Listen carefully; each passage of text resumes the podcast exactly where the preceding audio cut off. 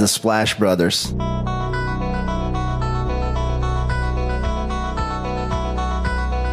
The Splash Brothers, is that? The Splash Brothers. Splash Bros. The bond that you guys share being the Splash Brothers and everything.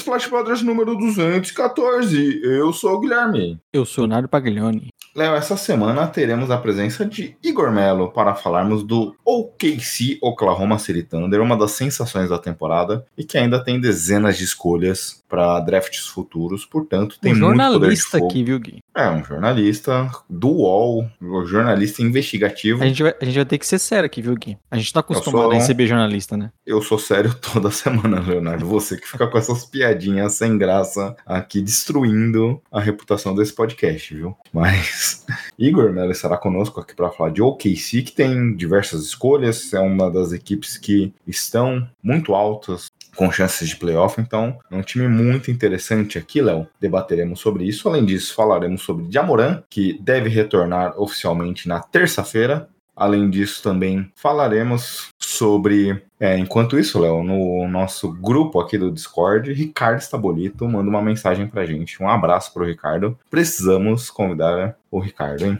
É, além disso, falaremos sobre Draymond Green, suspenso mais uma vez, e aí dessa vez um gancho pesado, e comentaremos tudo sobre a In-Season Tournament, Léo, a.k.a. Copa NBA. Eu não deixei nem você falar. o resumão geral, né, né Guido, que, que rolou na, na Copa, né? o- Acho que dá a nosso, nossa opinião um pouco mais aí agora que acabou, o que, que a gente achou, né? O que podemos pensar de mudanças e, e, no geral, o que nós pensamos sobre a Copa NBA que teve aí, né, Gui? Você que fez o podcast aí solitário, contando aí um pouco sobre a vitória do nosso gigantesco Los Angeles Lakers, o primeiro campeão aí da Copa NBA. Cara, eu imaginava que fosse difícil gravar um podcast sozinho, até porque você precisa dar ritmo na, na edição, né? É, mas foi mais difícil que eu pensava, viu? 20 minutos falando sem parar. É Só- um duelo. só pra- é um- Essa hora você tem inveja do Carlos Esportes, Gui? Porque basicamente ele, ele chama alguns convidados, mas no geral é ele que toca sozinho, né? Você tá chamando o Gabriel de Fausto Silva?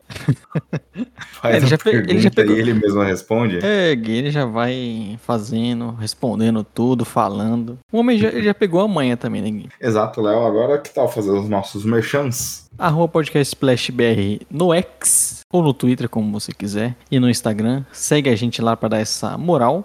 E toda segunda-feira esse podcast aqui saindo no seu agregador favorito aí, no seu agregador de podcast favorito. Só seguir lá o Splash Brothers, já deixa aquela avaliação, já recomenda pros amigos. Se você tiver no Spotify, você pode, por exemplo, responder as enquetes que eu sempre acabo fazendo. Eu penso na hora, viu, Gui? Às vezes eu até penso, ah, vou consultar o Guilherme, mas é, putz, será que essa enquete tem tanto valor assim pra eu perder esse tempo? Eu só vou lá e crio alguma coisa e deixo ali pros nossos ouvintes votarem, né? Mas aí já dá aquela moral, já recomenda pros, pros seus amigos. Aproveite aí que já está chegando o Natal e dá esse presente aí pro Splash Brothers, trazendo aí mais ouvintes pra gente, né, Gui? Exatamente, Léo. Sempre bom ter esse compartilhamento, né, essa interação. É por isso que estamos aqui, né? Gostamos muito dessa dinâmica, muito importante também pra gente, que faz com que os robôs das redes sociais, dos agregadores de podcast, entendam que você tá gostando do nosso trabalho e vai indicar para pessoas com gostos similares, Léo. É, e aí reforço aqui a questão de sempre acompanhar os agregadores, as redes sociais, porque, como você já falou, gravei um podcast semana passada, no domingão, soltei já de domingo mesmo. É, então, para quem não estava atento ali, Léo, pode ser que não tenha acompanhado é, essa dinâmica. Então, também reforço aqui a questão do arroba podcast Splash BR, que mudei um pouco a dinâmica, Léo. Antes eu fazia o post ali no Instagram com a imagenzinha que a gente faz do logo do episódio, mas Instagram é vídeo. Hoje em dia o Reels é o que bomba. Então mudei a dinâmica, tenho gravado um videozinho ali falando falando o que esperar da edição. Quem sabe para o futuro aqui não faço que nem um cara dos esportes, já citado agora há pouco, trazendo também ali um, umas imagens do que a gente vai debater, mas tenho tentado explicar um pouquinho do conteúdo que você pode esperar ouvindo o podcast. E aí fica a recomendação aqui, Léo. Você comentou de presente de Natal, as interações conosco. Agradecemos, aproveitando aqui mais um ano de parceria de Jumper Brasil, www.jumperbrasil.com. Agrega nossos podcasts, dá sempre uma moral pra gente. Então, sempre bacana poder aqui agradecer o trabalho do Jumper. Estamos juntos nessa jornada. Vamos pro assunto introdutório, Léo? Bora, que temos bastante coisa, como você já disse, no nosso cardápio, né, Gui? Exatamente. Hoje é aquela época, esse podcast, aliás, é aquela época onde a gente tem. Você trouxe a dinâmica da gente fazer, sempre trazer uma notícia ali para NBA. Eu, é aquela dinâmica que a gente tem algumas notícias, então vamos debatê-las por aqui, começando pelo Jamoran, Léo. É, para quem não se recorda, ele foi punido por 25 jogos pela NBA por postar fotos com arma, por ter declarações ali é, relacionadas a, a agressão, teve um caso de agressão com menor de idade, eu tinha tido já uma primeira punição, e aí o Adam Silver conversou com ele, ele acabou voltando, depois teve outros incidentes nesse sentido, teve até pessoas falando que os seguranças amigos dele, é, num jogo contra o Pacers, estava com uma arma dentro do estacionamento, então diversas notícias aí que fizeram com que a NBA punisse o jogador com 25 jogos, sem querer debater, porque a gente já debateu aqui lá atrás o que a gente acha dessa punição, considerando agressões a mu mulheres com prazos de punição mais ou menos parecido com esse, ou situações mais ou menos nesse sentido. Mas o Jamoran volta e volta num cenário meio complicado em relação ao Memphis Grizzlies, porque o time não começou bem a temporada, muito pelo contrário, teve um início bem desesperador ali. Vem se recuperando de certa forma, Léo, mas nesse momento é a quarta pior equipe da liga, com seis vitórias, 17 derrotas, ocupa a penúltima posição na Conferência Oeste, mas diria que o pior já passou quando a gente fala de defesa. O time melhorou muito na questão defensiva. Quando a gente olha do início da temporada até 26 de novembro, a equipe era uma das 16 piores defesas da liga. Se encurtarmos o período desde então, o time é uma das seis melhores defesas. Nesse primeiro período que eu comentei, foram apenas três vitórias é, durante durante um período de mais de 20 jogos, mais de 15 jogos. Nesses últimos jogos, Léo, foram três vitórias em seis partidas, ou seja, já melhorou drasticamente só pela questão defensiva. De Amorã não tem um impacto defensivo, mas como você, até pra gente começar a primeira análise do Memphis, como você vê essa questão da defesa do, da equipe? É,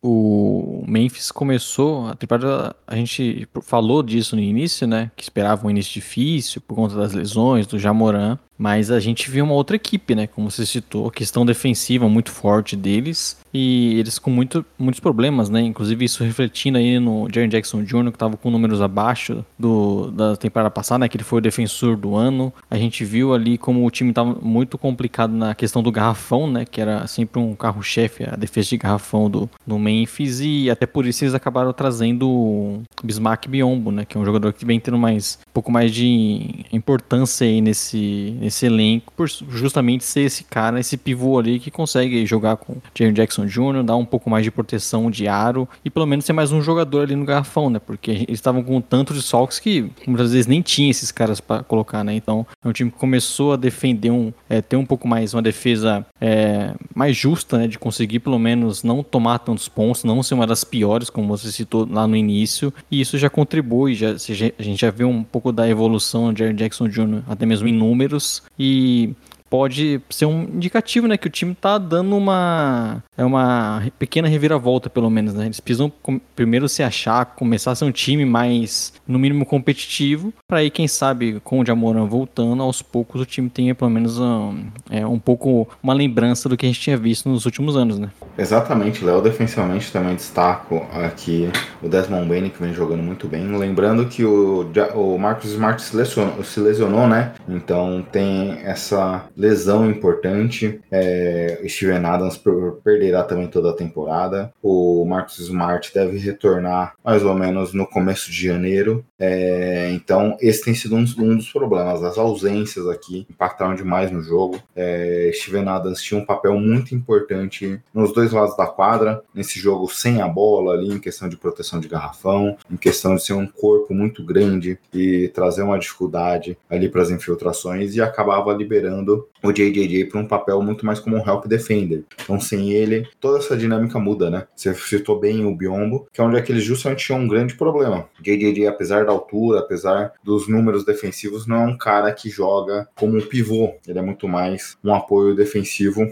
ali atuando, como comentei, é, nessa ajuda. E aí tem sem o Steven Adams, o time sofreu demais nessa recomposição defensiva é, e acabou sendo um fator muito importante. Então a questão dos ajustes aqui é, nessa rotação acabou contribuindo bastante aqui para esse melhor equilíbrio entre defesa de perímetro e garrafão. E agora como você vê o projeto ataque aqui, Léo? Porque o ataque, esse sim, é onde é que o Dia vai ter um impacto gigantesco. O time ainda sente demais ali a dinâmica da agressividade dele, é, conseguir imprimir esse ritmo de infiltrações. A gente falava já em outros momentos que o time tinha, parecia que em alguns momentos jogava até coletivamente melhor sem o Já, tendo o Tyus Jones, onde ele é muito mais um playmaker, organizava jogadas, conseguia ali atuar na armação efetivamente. Mas com a saída do Tyus, a lesão do Jamoran, é, o time sentiu muito essa ausência de como conseguir de fato construir o ataque. O ataque em muitos momentos Léo, parecia aquele ataque que não sabia muito bem o que fazer com a bola. É, sexta, pra gente ter uma ideia, sexta equipe que mais chutou de três na temporada, porém um segundo pior aproveitamento. O número de infiltrações se manteve ali mais ou menos parecido com o ano passado, mas ano passado foram 31 pontos, 4 assistências, esse ano 27 pontos, 2 assistências. Os números caíram drasticamente, muito pela presença também do Dia, né? Só pra gente ter um pouco de ideia do impacto do armador. É, como você falou, né? Acho que falta um, um, pouco da identidade do time, né? A gente sempre citou o Grizzlies como esse time que jogava muito no que o Jamoran era, né? Que é esse jogador de pegar a bola, puxar contra-ataque, acelerar o jogo, sempre buscando garrafão. Aí também tem a questão de, até pensando, né, o que, que vai acontecer, de, era uma parceria muito grande, né, do Jamoran com o Adams. O Adams é aquele jogador que faz a, a parede muito, bom, muito bem, né? E, e ele sempre utilizando muito disso para conseguir também é, é, invadir o garrafão. E aí isso se perdeu totalmente, né? Como você citou, um time que parece outro agora nessa temporada, com um ataque muito pior. E aí, além de ter essa, esse impacto grande, né? De, putz, não temos o, o Jamoran, não temos o cara que comandava o ataque sem ele. É, tem o Smart, que é um outro tipo de jogador, e aí logo o Smart se machuca também, se lesiona. Então acho que o time acabou perdendo uma identidade é, grande, né? Vem sofrendo bastante. Nesses últimos jogos recentes até a gente viu um pouco mais de protagonismo ofensivo do Jaren Jackson Jr., que vem tendo boas partidas, né? Conseguindo ser um cara que é mais acionado e consegue pontuar mais. Só que a gente sabe que esse ataque é muito movido pelo estilo do Jamoran. Então é, acho que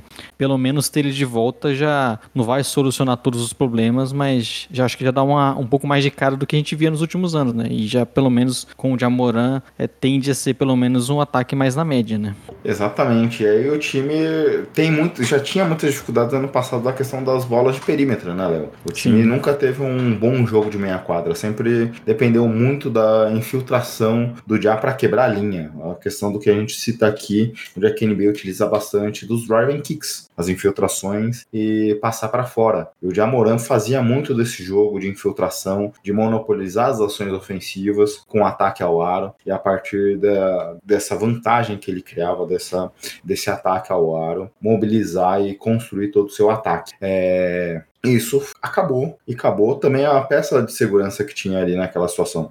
Eu imaginava que talvez o Marcos Smart nesse começo pudesse fazer um pouco desse papel de criação, de estar um pouco mais no ritmo do jogo, apesar de não ser o melhor do que a gente espera do Smart. Mas como você citou, ele teve problema de lesão, atuou apenas 11 partidas e já se viu numa situação de não conseguir contribuir. E aí o time sentiu muito, não tem ninguém para essa posição, né? Por isso que eu imagino, eu não sei se o time vai ter condições de brigar pelos playoffs, mas eu acredito acredito que ó, o retorno do, do Dia vai fazer com que esse time saia, obviamente, como eu citei, uma das piores campanhas, seis vitórias apenas, para pelo menos, pelo menos, Léo, disputar o play-in. Hoje, quando a gente olha o play-in, a décima posição são 13 vitórias, 11 derrotas, campanha do Phoenix Suns. É, tem uma distância ali considerável, são sete jogos que precisa tirar de diferença. É, eu não sei se é a capacidade, mas imagino que com o Jamoran a gente consiga ver esse time se aproximando pouco a pouco dessa condição de disputa.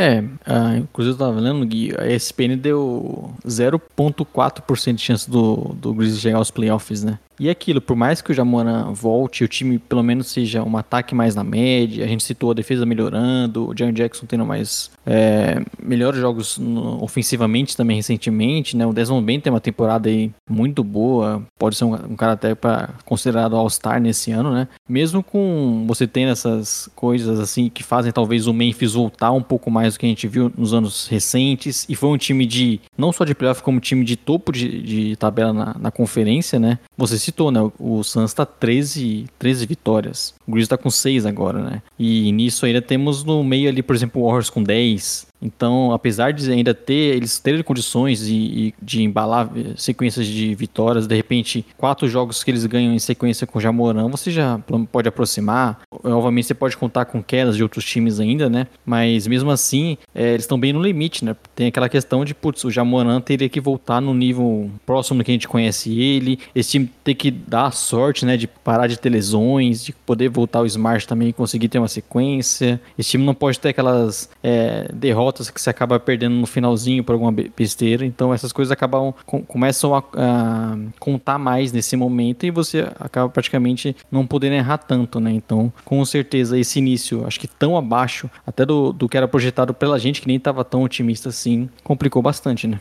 Exatamente, Léo. É bem por aí. Mas, mas você comentou um pouco do que o nível que o Jamoran precisaria voltar para ter esse impacto. Obviamente, a gente viu pouca informação, é difícil ter uma projeção, mas ele já vinha nesse nível antes, ele não teve uma lesão. O ponto principal aqui seria a questão de ritmo de jogo. A punição ele teve restrição também para acessar é, o ambiente ali, as instalações de Memphis Grizzlies, mas imagino que não, não teremos grandes problemas em relação ao seu ritmo de jogo, ao que a gente pode esperar do jogador nesse sentido. Imagino que ele volte bem bem próximo do que a gente viu na última temporada. Obviamente, é difícil projetar a questão de treinamento, a questão de adaptação do time em relação ao jogo dele, né? Acho que esse é o ponto mais sensível do que a gente vai poder ver. É, não teve uma mudança tão grande no time, né? Embora, como eu falei, o Adams, talvez o principal parceiro do Jamoran ali naquele pick and roll, é, não vai estar jogando, então isso pode impactar bastante no, jogo, principalmente meia quadra dele, né? Mas o time basicamente é o mesmo do, dos últimos anos, né? E, e, e, pensando que ele não teve uma lesão,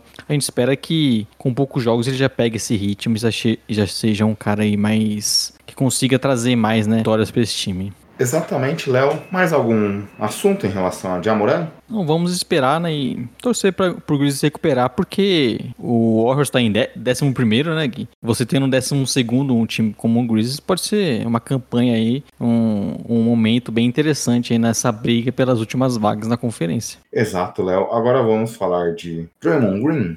Gui, sabe aquela coisa que a gente sempre falava aqui? Putz, todo saco cheio de falar do Kai Irving fazendo alguma besteira, do Harden pedindo troca, aí a troca não sai. Eu tô meio assim com o Draymond Green, viu, cara? Puta que pariu, mais um, mais um jogo que ele perde a cabeça, desce a mão num companheiro aí de profissão e, e agora, pelo jeito, a NBA vai tomar uma... dar uma punição maior, né? Exato, Léo. O Draymond Green, essa temporada, é, já teve uma sequência de jogos sendo excluídos com faltas, né? São 45 faltas ao total. É, ele, já ele já foi excluído de partidas em quatro vezes, uma delas com um minuto de jogo. É, essa semana, para quem não acompanhou, gravamos dia 14 do 12, ontem, dia 13. Ele deu um murro na cara do Yusuf Nurkic. Os dois disputavam uma, ali o espaço é, numa jogada mais física, mas sem necessidade, mais uma vez. É por conta, como você falou, dessa encheção de saco em relação ao que o Draymond Green vem fazendo, Léo. A NBA o puniu de maneira é, exemplar, até diria. Não definiu ainda quando ele retorna de lesão, mas ele está fora indeterminadamente. É, até naquela situação do Rudy Gobert, né? Muita gente comentou que ele deveria ter sido punido, ter tido uma punição pesada, e a NBA comentou que não. A gente acredita que não, que é uma punição ali de um jogo era o suficiente, mas não. Dada a recorrência, dada a quantidade de faltas, dada, como você falou, a problemática que é o jogador, punição pesada para eles. Ainda não, não sabemos aqui no momento que gravamos quantos jogos ele estará fora, mas é certo que a gente não verá o Dre em quadra por algum tempo. É, eles devem se reunir, né? Meio que até algo que foi com, aconteceu com o Jamoran no passado, né? Eles queriam se reunir com ele, entender melhor como poderia ser ter até essa reavaliação do, do jogador, né? E o Nurkic falou, acho que algo interessante que muitos acabam, jogadores como foi o Gobert, né, acabam ficando bem pistolas com o Draymond Green e o Nurkic falou que achava que ele tava com algum problema, né, que ele precisava pensar em entender o que, que passa na cabeça dele para porque ele acaba tomando essas atitudes diversas vezes e, como você falou, acho que essa é a tendência. A NBA não divulgou ainda quantos jogos vai, vão ser, mas eu imagino que seja pelo menos ali o dobro que foi o último, né? Com o Gobert, que foram cinco jogos. E dá, vamos ter um bom tempo aí sem Draymond Green. E, e aquilo, né? Eu sou do, do time que geralmente não. O que acontece na quadra, às vezes um jogador ali perde a cabeça, você dá uma punição e pronto, vida que segue. Mas com o Draymond Green não dá, porque é, é toda a temporada, vários momentos importantes a gente acaba tendo é, essas questões. A gente vai lembrar, por exemplo, com Sabonis, com Adams, nesse ano com o Gobert, né? Teve também um caso com o LeBron. Então, putz, é muita, é muitas atitudes que acabam passando do limite e aí a NBA não tem que fazer, tem que dar uma punição exemplar. Eu só não sei se nesse momento da carreira isso vai adiantar alguma coisa, Gui? É, é esse o ponto, né? E aí é até curioso, porque não sei se tem uma relação com a frustração do time, que não vem numa boa temporada. É, a gente vê o, a discussão em relação ao Clint Thompson, né? Que tem o seu contrato se encerrando esse ano. O, o Warrior já fez uma proposta de renovação, ele não aceitou. Então não sei se tem uma relação a tudo que envolve os problemas ali, de certa forma, dentro da quadra e essa quadra do Golden State Warriors. Não sei se tem relação também com a mudança de general manager que a gente viu da última temporada pra, é, passada para essa, ou até mesmo a chegada do Chris Paul, que era um jogador que o próprio Draymond Green já tinha falado que não gostava dele. São muitos fatores aqui que a gente pode ficar tentando caçar, mas nenhum deles vai ser efetivamente conclusivo em relação à situação. Ponto claro é o que você falou. É, é inegável que existe algum problema com o jogador. É, a gente sabe que ele gosta, ele é esse tipo de jogador que gosta de insuflar a torcida adversária, gosta de causar, atrair para ele a responsabilidade, toda a discussão que envolve o time. A gente lembra dois anos atrás contra o Memphis Grizzlies, ele foi excluído um jogo na pós-temporada, saiu batendo no peito, gritando, chamando a torcida ali para criar um fato novo durante a partida. É, é esse tipo de jogador. Muitas das vezes dá certo, muitas das vezes ele consegue influenciar e contaminar o ambiente de maneira positivamente pro time do Golden State Warriors, outras nem tanto, né, Léo? Lembrar daquele, daquele jogo que ele agrediu o LeBron nas finais, é, e aí foi o momento ali, o turning point, onde é que o Kevs conseguiu reagir e se sagrou campeão. Tem todas as polêmicas envolvendo o Kevin Durant, que muita gente diz que influenciou bastante a decisão de saída do KD do Warriors, mas ele é esse jogador que muitas das vezes parece que tá sempre ali no limite, e esse ano ele tá até passando desse limite de ser um jogador extremamente problemático. É, mas, como eu comentei, esse ano ele passou do limite e espero basicamente uma punição exemplar nesse sentido. Mas, Léo, e o impacto agora no Golden State Warriors sem ele? A gente até falou aqui recentemente, quando fizemos o Power Ranking, comentamos um pouco do Warriors, que o Wiggins não vem numa temporada boa, o Dre tem um papel muito importante ali no, no estilo de jogo efetivamente dos Warriors, como você vê, como é taticamente aqui o impacto que a ausência dele vai trazer para a franquia. É, a gente sempre pensa o melhor Warriors com o Draymond Green funcionando muito bem, até porque eles dependem bastante do Dre, a questão defensiva, né? Então é óbvio que causa um impacto negativo numa retomada que a gente está esperando e não está acontecendo, né? Porque o Washington está tendo muitos problemas, é, principalmente aí até com os jogadores abaixo, né? Além de não ter o Draymond Green, o Cleiton funcionando na temporada muito abaixo, o Wiggins está um péssimo ano, início de, de ano, né? Então é, é um time que está sofrendo com isso e até o Chance tweetou, né? Que ele falou que o Kuminga agora deve conseguir mais espaço e o Rogers até espera que, quem sabe, seja o, o momento do Kuminga se firmar, né? Pegando essa vaga e, e até pensando numa volta do Draymond Green depois também. Mas tá já um ano muito complicado, com muitas derrotas no final. O Curry ainda jogando nível absurdo, mas parece que grande parte do time, principalmente os titulares, né? Bem abaixo do que a gente já conhece. E com certeza essa saída do Draymond Green acho que não, não vai contribuir tanto, né? É, exatamente. E ofensivamente ele não vinha necessariamente contribuindo, não vinha tendo uma das suas melhores temporadas em termos de assistências, criação e tudo mais. Mas ele é um ele faz um papel fundamental para permitir que o Curry flutue sem a bola e acabe gerando espaços a partir dali. Então, é, obviamente, o time vai ter que buscar outras soluções para fazer com que o, o, Curry se coloque em situações de finalização da jogada, mas é um jogador único, né?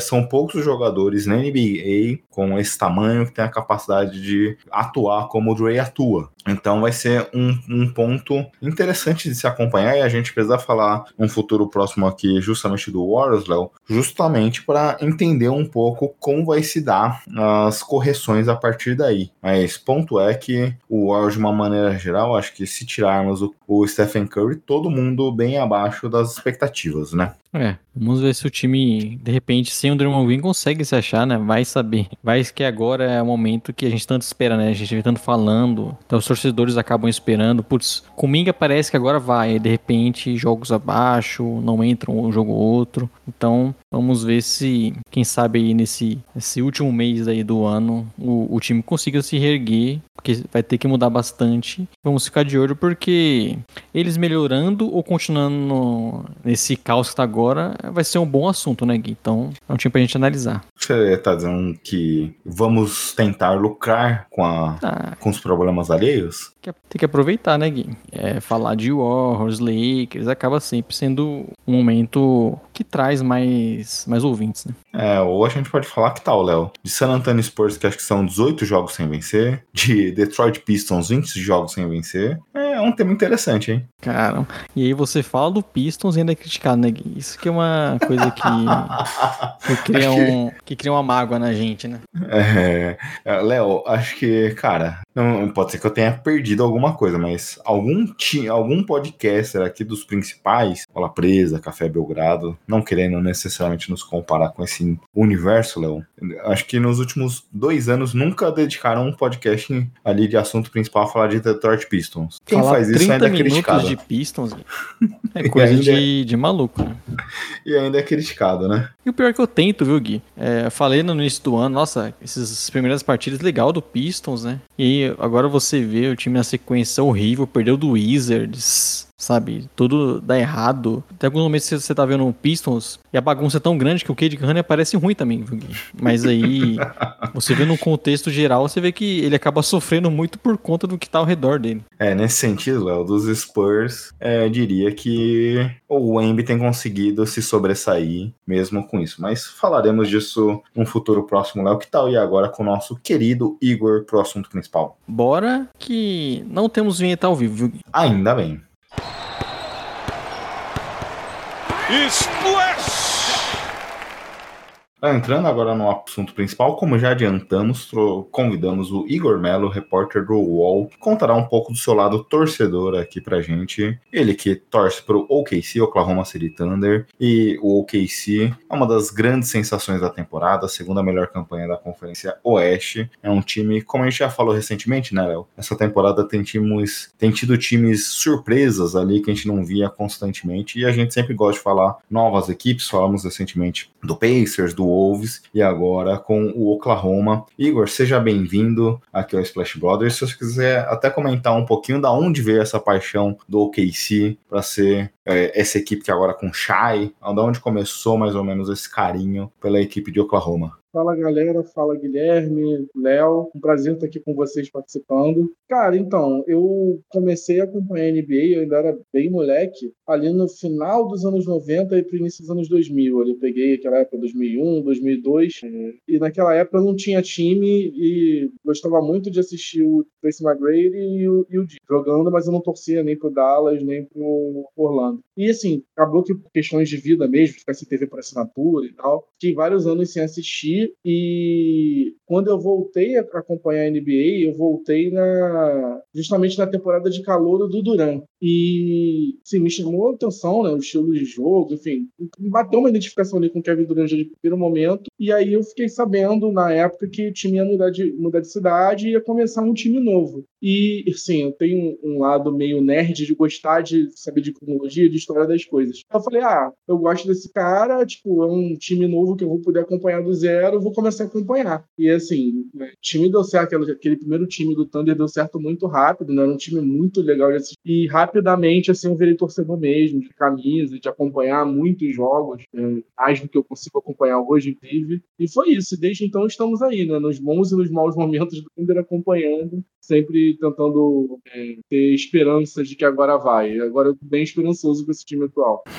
É, e foram poucos momentos ruins, né? De maneira geral, Léo. É, um time como ele citou, começou ali na era do Kevin Durant, né? Teve ótimos momentos, ficou ali batendo na trave, né, para ser campeão. Teve toda aquela questão da saída do Durant, tudo mais. Depois o Westbrook, depois de alguns anos, saiu, né? Junto com o Paul George. Mas agora aí, eu acho que eu até diria, viu, Gui, que se o nosso ouvinte que está começando a acompanhar a NBA ou que de repente não tem time ainda, bom de tá passando, viu? Porque daqui a pouco já vai, vai ser modinha torcer pro Thunder, viu?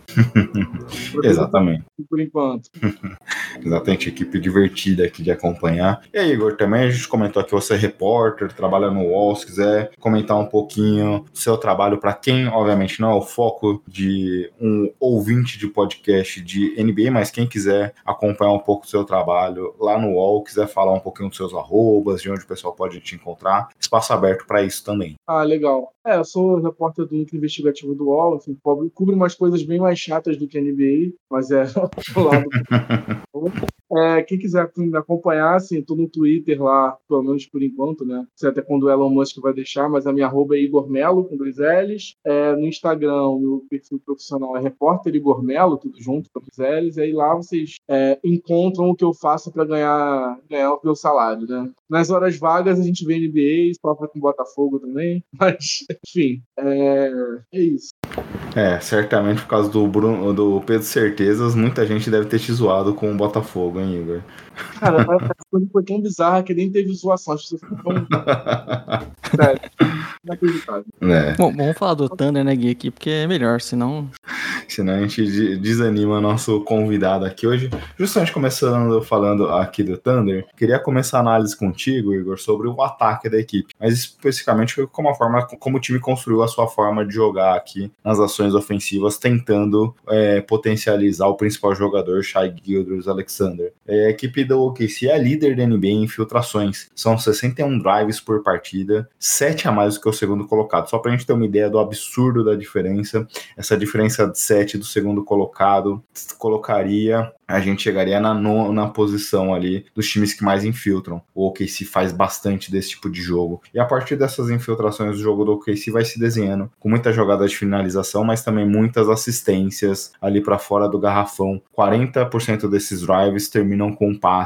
E aí, numa visão tática, Igor, eu queria saber como você vê essa movimentação da equipe e a criação das jogadas aqui do é, OKC com base nesse tipo de drive. Assim, eu acho que o sucesso do Thunder nessa temporada em geral é uma coisa que é muito fruto do trabalho que foi feito nas últimas duas temporadas. Assim, o trabalho todo técnico do Thunder, como treinador e tudo mais, foi testando essas coisas ao longo dessas, dessas últimas duas temporadas, sobretudo na temporada passada, onde o time já foi competitivo, conseguiu play-in e tudo mais. E, assim, dá para ver muito claramente é, que o a franquia aprendeu, assim, com os erros daquela, da, daquele primeiro Big Three, assim, de, na composição de elenco e tudo mais, e o Sam tentou montar um time muito mais moderno, assim, um jeito de jogar muito mais moderno. E, assim, isso passa muito por ter jogadores que, que assim, muitos jogadores que conseguem botar a bola no chão, conseguem atacar a cesta, conseguem passar bem e conseguem arremessar, né? Nem todos são grandes arremessadores, mas todo mundo tem algum arremesso também. E eu acho que o que a gente está vendo nessa temporada tem, assim, alguns é, fatores para estar tá dando tão mais certo do que antes, assim, até a evolução natural dos jogadores, né? Todos eles melhoraram muito, tirando o Josh, Josh mas tem também a presença do chat, que acho que a gente vai falar mais para frente mais em detalhe, mas que tem um impacto muito grande dos dois lados da quadra, e tem o nível que o Shea tá jogando, né? Que assim, já foi, ele já deu um, um, salto temporada passada, e ele tá assim em nível MVP, assim, não, não sei se ele vai ganhar o prêmio esse ano, mas ele poderia ganhar, pelo que ele tá jogando. É, quando você soma é, essas evoluções todas, do time, também coletivos, enfim. É, acaba que a gente vê o, modelo de jogo que estava sendo testado é, aqui ali na última, nas últimas temporadas funcionando muito bem. Que é essa coisa de aproveitar que você tem um time que consegue ser ao mesmo tempo leve e alto, né? Assim, um time que joga. Não é um time baixo, como a galera fala, se olhar né, o tamanho dos jogadores, a maioria deles, mas é um time muito leve. E que tem muita facilidade para jogar um contra um, assim, de bater os adversários no drible e bater para dentro. E aí você tem o Shake, pô, é espetacular fazendo isso e se tornou um passador muito melhor. Ele nessa temporada ele tá tipo elite, né, passando a bola, se olhar tanto os passes que ele tá dando, é, controle dele para não cometer turnovers quando bate para dentro e tudo mais. Você tem o Guiri, que bem ou mal, apesar de ter uma temporada bem abaixo do que ele já jogou, é um grande passador. É, o J-Dub também é outro cara que assim é incrível atacando a sexta e tipo tá melhorando como passador também. O próprio Chat passa muito bem a bola. Então assim, é, é um time que castiga muitos adversários nisso, né, de provocar é, esse desequilíbrio das defesas. Eu até separei um dado aqui é, que eu acho interessante, tem a ver com essa questão das infiltrações, é, sobre assim, mostra como o Thunder está conseguindo gerar arremessos muito bons com essa base. É, o, até, até hoje, o Thunder lidera a liga em, em percentual de aproveitamentos livres. Quase 30% do que o Thunder tenta na temporada são livres, completamente livres. É aquele que a NBA classifica como wide, wide open, né? Que, é, é, muito justamente disso. Você vê os jogos do Thunder e você percebe nitidamente que tipo, um jogador bate para frente, a defesa quebra, principalmente se for o Shake, tem uma gravidade impressionante. Tem constantemente dois, três, às vezes quatro marcadores comprometidos com ele. Vai sobrar alguém livre ou para arremessar do perímetro ou para atacar a cesta também com liberdade. Então eu acho que é muito esse conjunto, sabe? É, esse ponto é importante. Eu até tinha trazido uma outra estatística junto com essa do Wide Open que eu também tinha levantado aqui, que corrobora bem, Léo, é, com esse time. Porque eu citei da questão das infiltrações, mas o time não tem necessariamente o maior volume de pontos através dos drives. Muito pelo contrário, eles usam os drives para iniciar jogadas e a partir daí vão rodando a bola e conversa bem com o que o Igor falou. A questão de todo mundo ter a capacidade de bater a bola, de criar arremesso, me lembra um pouco o que a gente viu ano ano passado no melhor momento do Pelicans. É, o Willie Green até comentava na época, quando se debatia muito a questão do point Zion, e ele fala: não, meu time é o point five. São cinco jogadores que têm a capacidade de criar arremesso, de bater a bola no chão, é, construir jogadas, passar para os companheiros e a partir daí e construir na jogada. Obviamente, monopoliza-se muito no Shai, mas é, esse time roda muito bem a bola e essas jogadas dos drives acaba fazendo com que se gira a bola. Tem a questão dos arremessos arremessos de três do wide open, como o Igor comentou. Eu também tinha pego uma outra estatística aqui que eu achei interessante, que é a questão do catch and shoot, que muitas dessas jogadas acaba circulando e é sempre buscando um jogador livre para arremesso. É, são 39% de aproveitamentos em arremessos de catch and shoot, um dos melhores aproveitamentos da liga. Aliás, o melhor aproveitamento da liga nesse quesito. E muito por conta dessas jogadas de sempre ir buscando os espaços. A gente via muito o Celtics ano passado, Léo, fazendo a questão dos driving kicks e a partir daí fazendo com que o jogo se abrisse, o OKC utiliza muito desse sentido também. É uma das nove equipes com maior volume de catch and shoot no perímetro. É, vocês falaram bem, acho que a questão do, da construção do elenco contribuiu muito para isso, né? Não é tão comum, né, você ter ali só com basicamente escolhas do draft você conseguir montar um time que já tem tanto potencial, parece encaixar muito bem junto, né? O Igor citou a questão ali de você ter o Shai, de você ter o J-Dub com capacidade de, de ter a bola e criar também.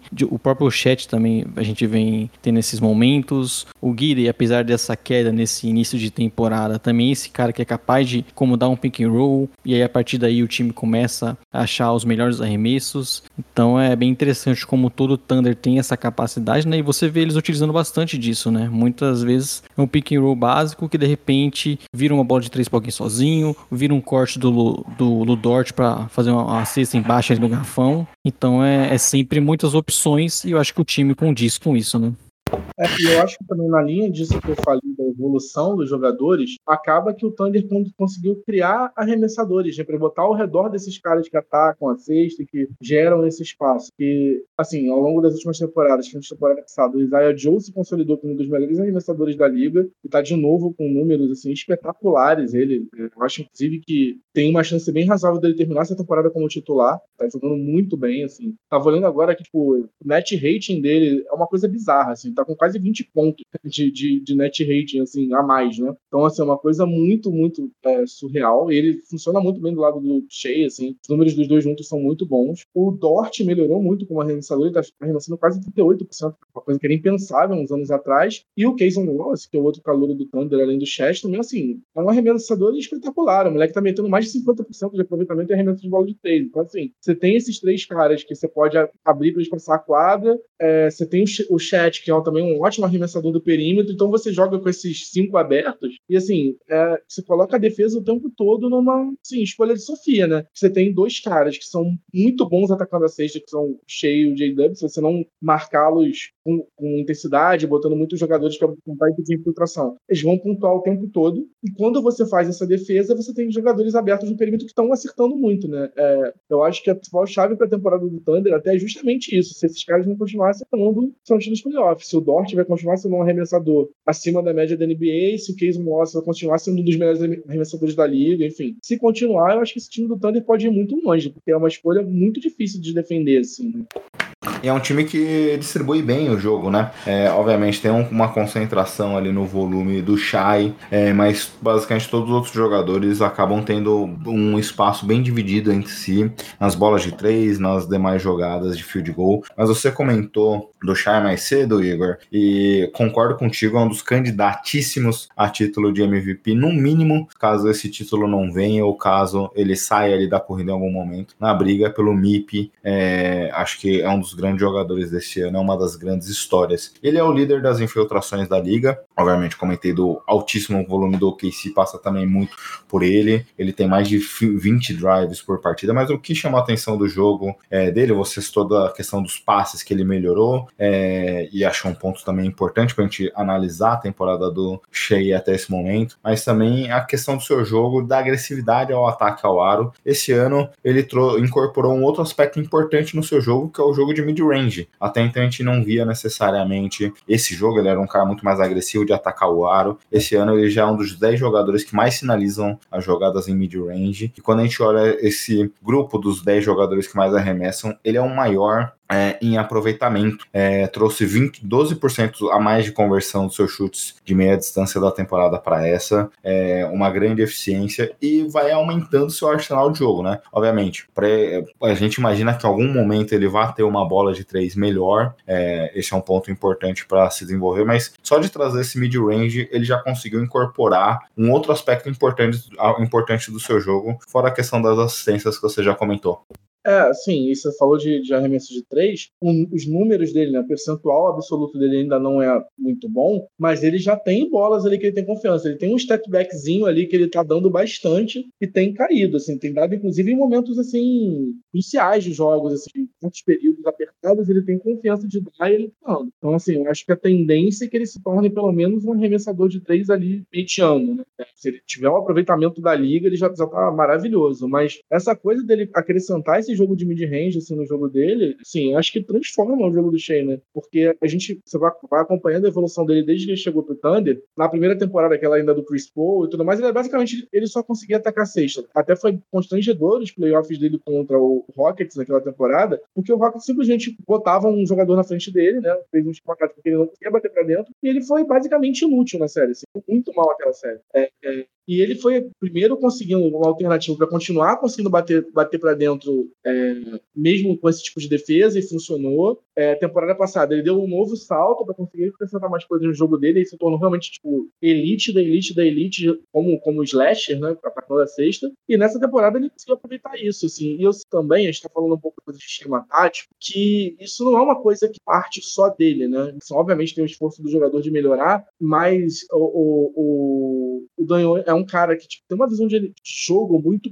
contemporânea, assim, um cara que tá na, acho que tá na vanguarda do que os técnicos da NBA têm feito, e eu acho que, assim, vários times já mostraram isso nas últimas temporadas, esse espaço que as defesas estão dando para bolas de meia distância, ele é valioso, né? Tem muitos, muitos times que decidem é, séries de playoffs tudo mais na meia distância, porque você dá essa bola é, é, para evitar a bola de três e infiltração. Se você tem um cara que, tipo, tá com esse aproveitamento que você falou, né? Tá chutando bem mais de 50% no, no mid-range, tendo volume, assim, isso faz um estrago também. E aí você abre mais espaço para outras posições. O Shea tem uma jogada que, tipo, dá pra chamar acho que de signature move dele já, que é, é chega ali no chega ali na, no cotovelo, que é onde tem essa bolinha de distância mais forte, ele tem um pump fake ali que, cara, todo mundo cai nisso. O jogador pula e aí ele, ele faz o pé de pivô e faz um finger rollzinho assim livre para poder marcar e ele faz muito ponto assim. Que é isso. É, esse arremesso dele se tornou tão letal que, que, o defensor fica desesperado, sabe que não pode deixar ele dar, porque se ele der, ele vai acertar. Então, assim, acaba que ele consegue muito ponto até mais fácil do que isso forma. Se vocês repararem, todo, acho todo jogo ele faz uma, pelo menos uma vez essas jogadas. É uma coisa muito marcante do jogo dele hoje em dia.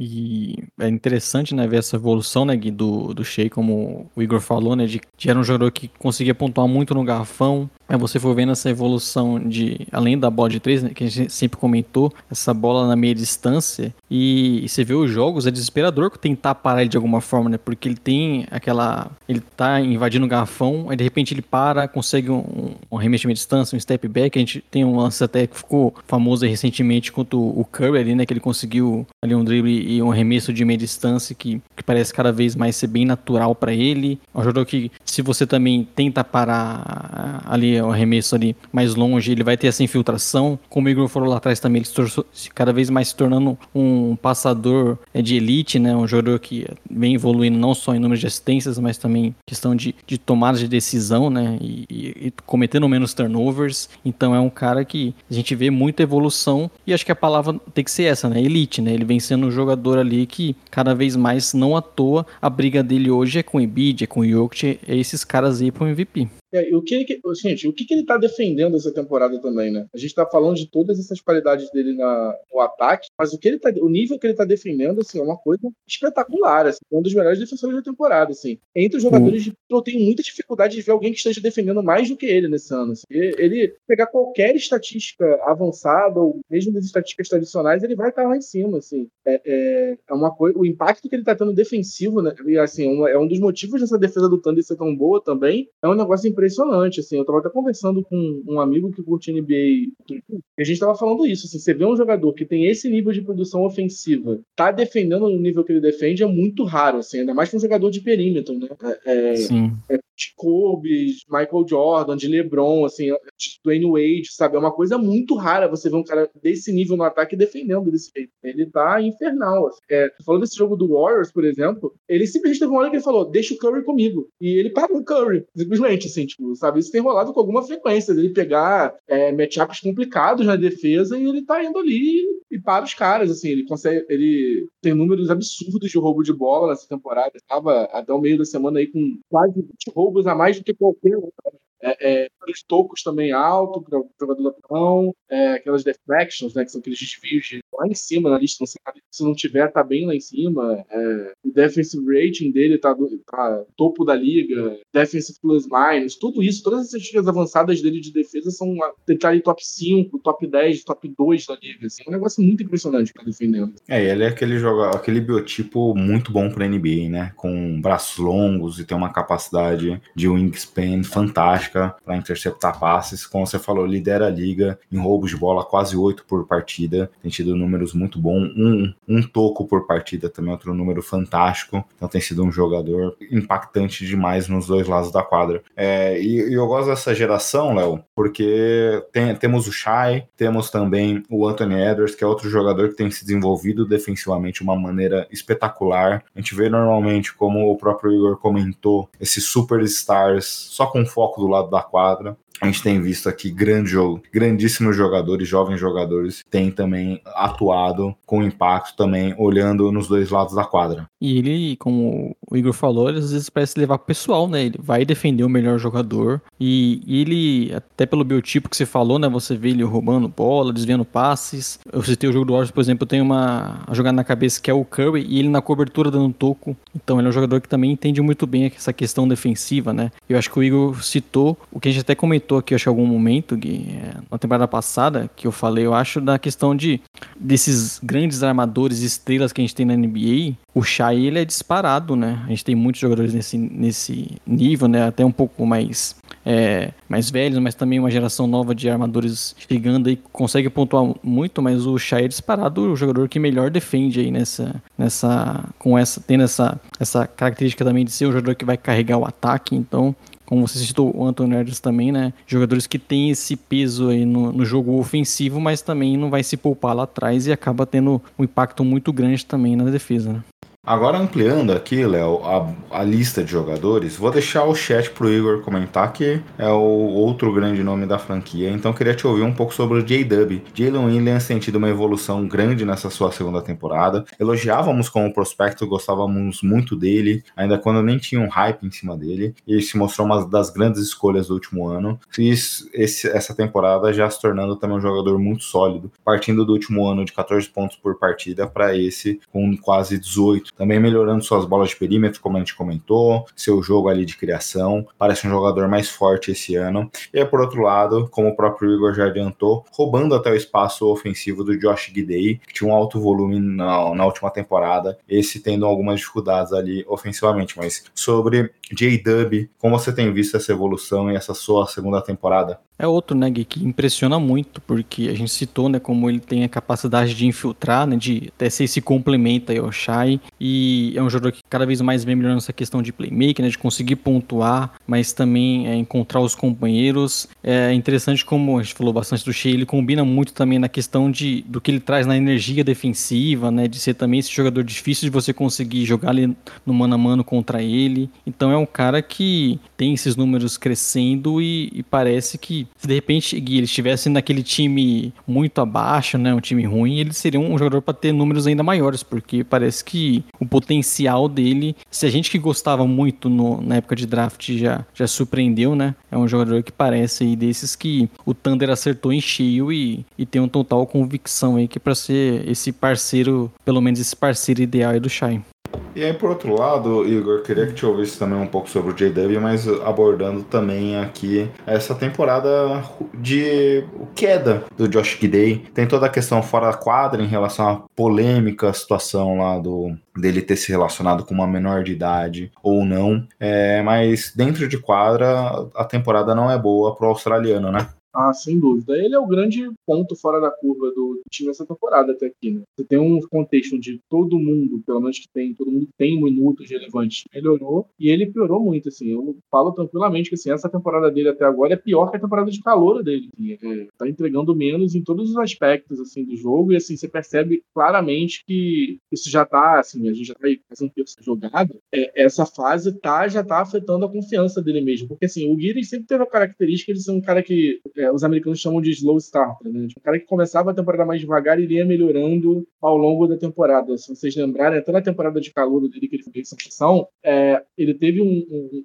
o run dele que foi mais impressionante foi depois do All-Star Game, que ele teve aquela sequência doubles e tudo mais. É, ele é um cara que termina a temporada melhor do que começa, mas ele tá muito abaixo. Evoluiu, acho que em todos os aspectos do jogo dele. Assim, até como passador, que ele ainda é muito bom. Ele conseguir mais aqueles passes mirabolantes, sequência, é, a gente está começando a ver um cenário as defesas já simplesmente resolvem ignorá-lo, né? A gente teve até um jogo contra o Kets recentemente, onde a, a, estratégia defensiva do Rockets foi basicamente é, deixa ele livre. Ele marca todo mundo, dobra no cheio o tempo todo e, tipo, deixa o Guilherme livre no perímetro e é isso. E não conseguiu aproveitar, né? É, é, complicado, assim, porque ele, antes, mesmo não tendo um arremesso é, extremamente confiável do perímetro, ele conseguia outras formas de punir as defesas, né? Porque ele é um cara que é muito grande para a posição, é um armador mais clássicozão e quase 6'8, né?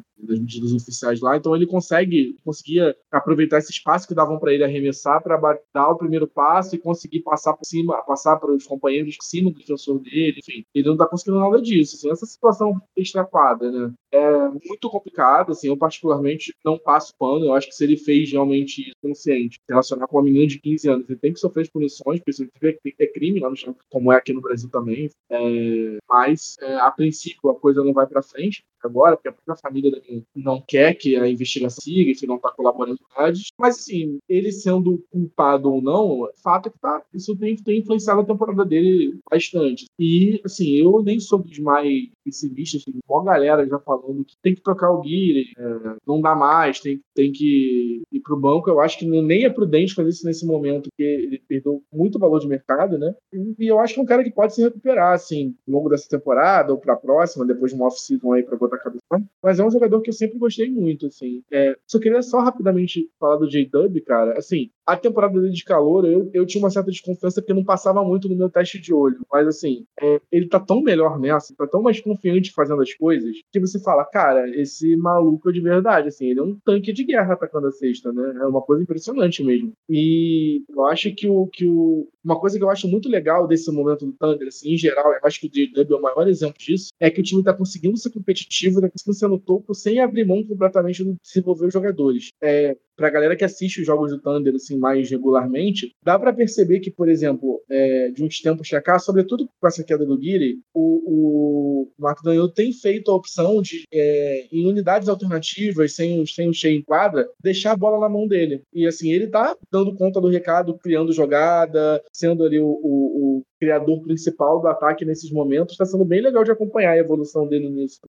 E aí, Igor, queria já te ouvir também falando sobre Chat Home Green. É, tenho visto esse ano, e até para ficar no próprio OKC, me lembra um pouco ofensivamente ali o Duran arremessando é, em alguns aspectos, não, não na questão querendo comparar o jogador, mas no tipo de arremesso, chutando por cima dos adversários, na corrida dos novatos, está em segundo lugar nesse momento, é, só atrás do Wenbanyama mas só que a gente tem visto ele ofensivamente conseguindo criar muitos arremessos, finalizar em todos os níveis da quadra, defensivamente tendo um excelente tempo de bola. A gente até debateu aqui quando falávamos do prospecto Chat que o peso seria uma influência com certeza, mas só que isso não limitaria seu jogo, porque ele tinha um excelente tempo de bola como prospecto e capacidade de bloquear os adversários ali próximo à cesta. A gente tem visto muito disso nessa temporada. É, assim, antes de mais eu queria falar que eu amo esse homem chat home, né? Assim, eu sou completamente apaixonado por ele. Eu acho, assim, escandaloso ele não aparecer em primeiro na corrida calor nesse momento, assim, porque assim, o Ember é fantástico, mas tem uma diferença, assim, grotesca de tudo que envolve aproveitamento, enfim, é, é, qualquer estatística avançada que você vai olhar, assim, tem um abismo entre os dois. Assim, eu acho muito forçado colocar o Embiid em primeiro, mas é, dito isso, é, cara, assim, eu acho essa, eu nem sou assim, o maior fã dessas comparações com o Duran. Acho que eles são jogadores bem diferentes, mas, mas assim, o, o, o, complicado é que tem umas jogadas específicas que são muito parecidas, né? Aquele, aquela bola que ele fez para levar o jogo para prorrogação ali, aquele turnaround 3, é muito parecida com uma jogada icônica do Duran no Thunder contra o Memphis Grizzlies Grizzlies nos playoffs, não sei se vocês se lembram, que é uma bola que ele faz exatamente assim, caindo para trás, sofre a falta e também empata o jogo no final de jogo de playoff. Tem uma, uma outra bola um, muito clutch que ele meteu, não vou lembrar agora o adversário, mas foi assim também idêntica àqueles arremessos do Duran já no Warriors contra o LeBron, é, dois anos seguidos idênticas, né? Na cara do LeBron, assim. Tem essas jogadas que são impossível não lembrar do Duran, mas eu acho assim, cara, o que mais me encanta no chat é que em todos os aspectos do jogo, tanto na defesa quanto no ataque, como ele inteligente. A leitura de jogo dele para tudo é impressionante. Ele parece que ele tem 30 anos jogando. Não parece um calouro. Por mais que ele seja um pouquinho mais velho, né? Depende da temporada, mas ele não parece um calor jogando. Ele tem uma compreensão de tudo que acontece em torno dele que é muito rara de ver. É, e assim, essa coisa do peso que o pessoal fala, eu sinceramente isso nunca foi uma preocupação para mim, porque é aquele caso assim, né? Pro outro extremo é um caso meio Isaiah Thomas, porque o Isaiah Thomas falava que ele conseguiu dar certo na NBA porque ele sempre foi o mais baixo, ele estava acostumado com essa situação, então para ele não era novidade ter caras muito maiores marcando ele, enfim. E o chat sempre foi mais magro, sempre foi é, é, mais leve do que os caras que ele jogava contra também, assim. Ele sabe, ele tem é, arsenal para lidar com isso. Assim. Eu acho que teve alguns momentos pontuais da temporada onde ele sofreu mais, assim, na é, primeiro confronto contra o Bulls, é, que ele teve bastante dificuldade com, com o Cevic. Teve até aquela jogada que virou, virou que viralizou do crossover que ele tomou do Red Drummond também, um jogo que foi complicado para ele. Ele teve muita dificuldade no primeiro jogo contra, contra o Jokic também, que né, todo mundo tem, então não é não tem nada a ver com peso ou com qualquer outra coisa, porque o cara é um ET. Mas, cara, no geral, assim, ele dá conta do que você botar na frente dele, assim. E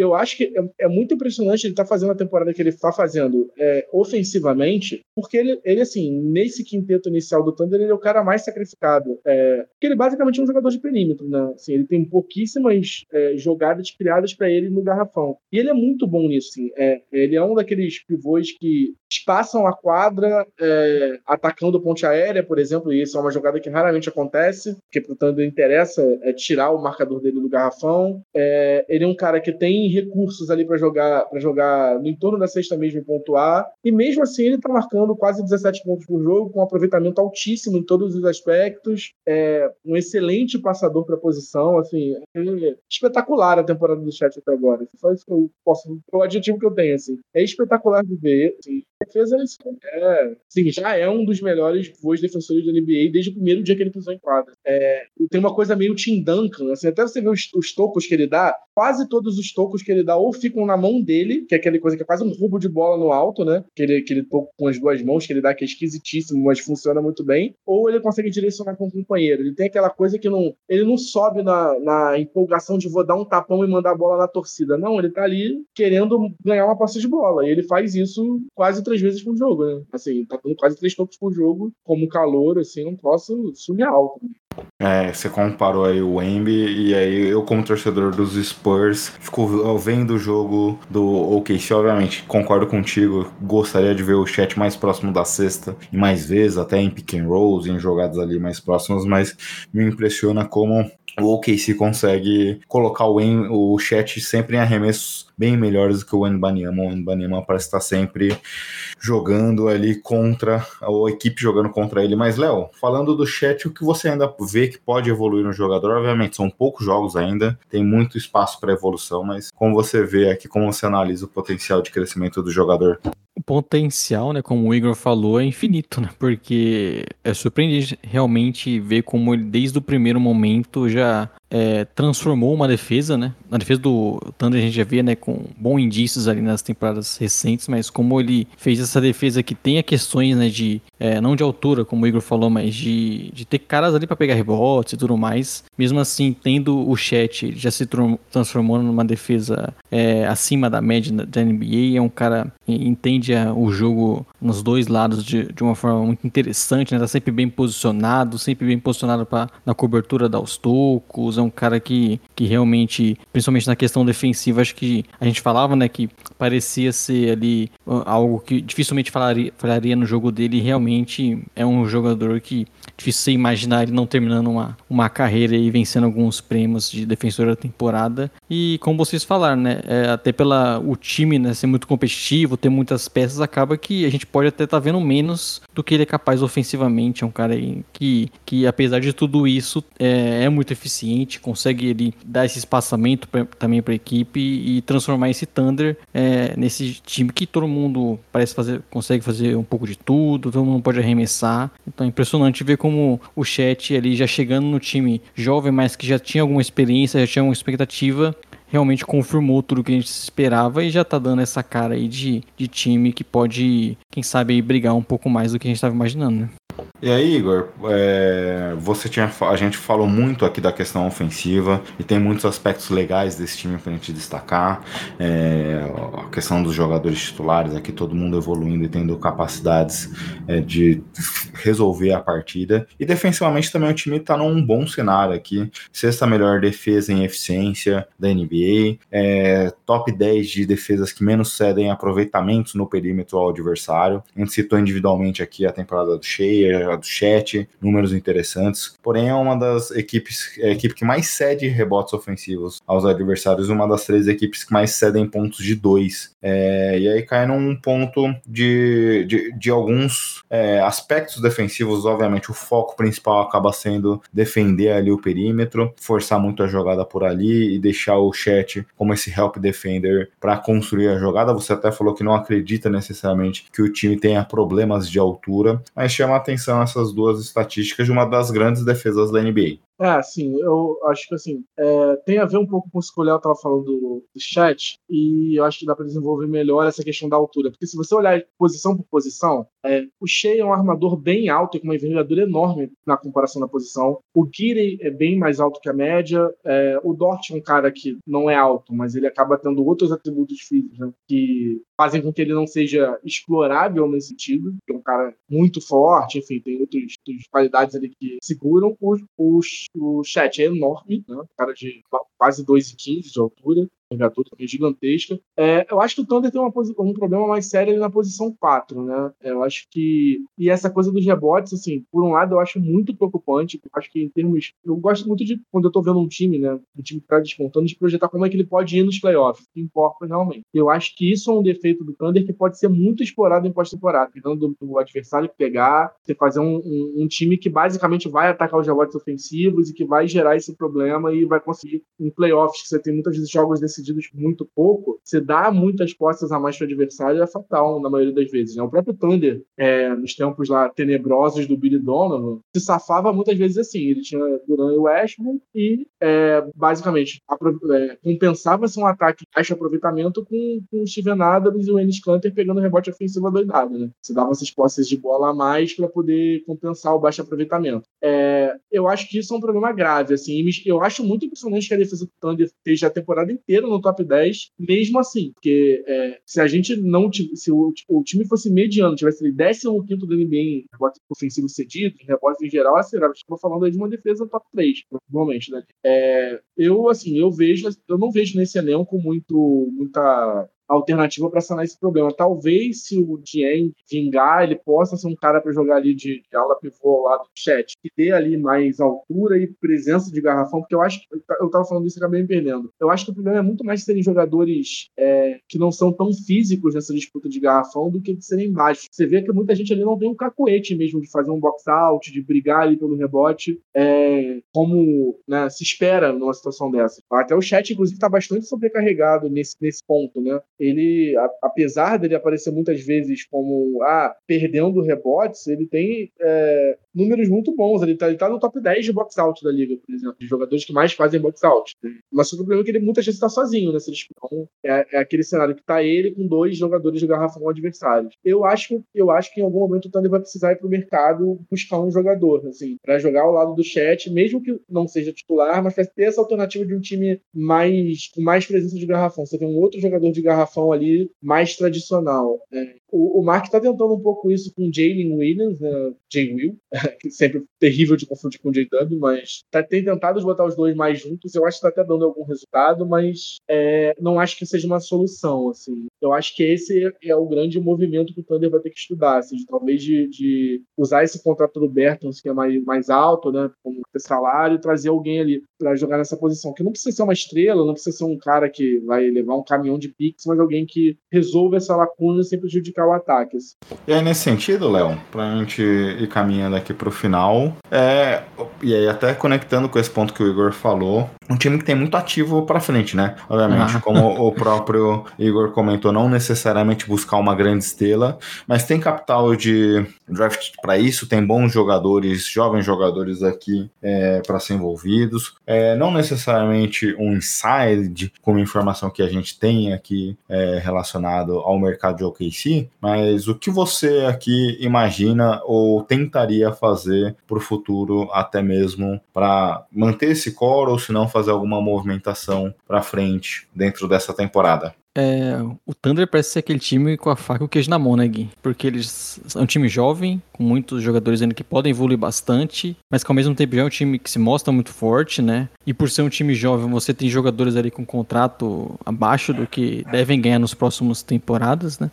E você tem, como você citou, caminhão de escolhas, alguns contratos ali, né? Se fala bastante até do, do Bertas, né? Contrato alto que pode ser envolvido em uma troca, para você poder trazer esse jogador. É, é sempre complicado projetar, né, trocas, que a gente nunca sabe quem de repente vai estar disponível, qual a próxima estrela, né, que pode pedir alguma mudança assim. Mas eu não tenho dúvidas que o, o Thunder pode ser esse time que não necessariamente vai fazer uma grande mudança agora, vai, vai aparecer essa oportunidade, mas se aparecer, eles estão prontos, né? E como o Igor falou, eu acho que tem um problema evidente ali, né? De você de repente buscar um outro tipo de jogador ali para ter pelo menos um é, essa opção né, de ter um parceiro ali pro chat para você ter um garrafão um pouco mais é, com força ali, um outro reboteiro, mas com certeza o Thunder é desse time aí que, além de já ser muito bom, tem essa versatilidade, essa flexibilidade para poder fazer algumas movimentações. Né?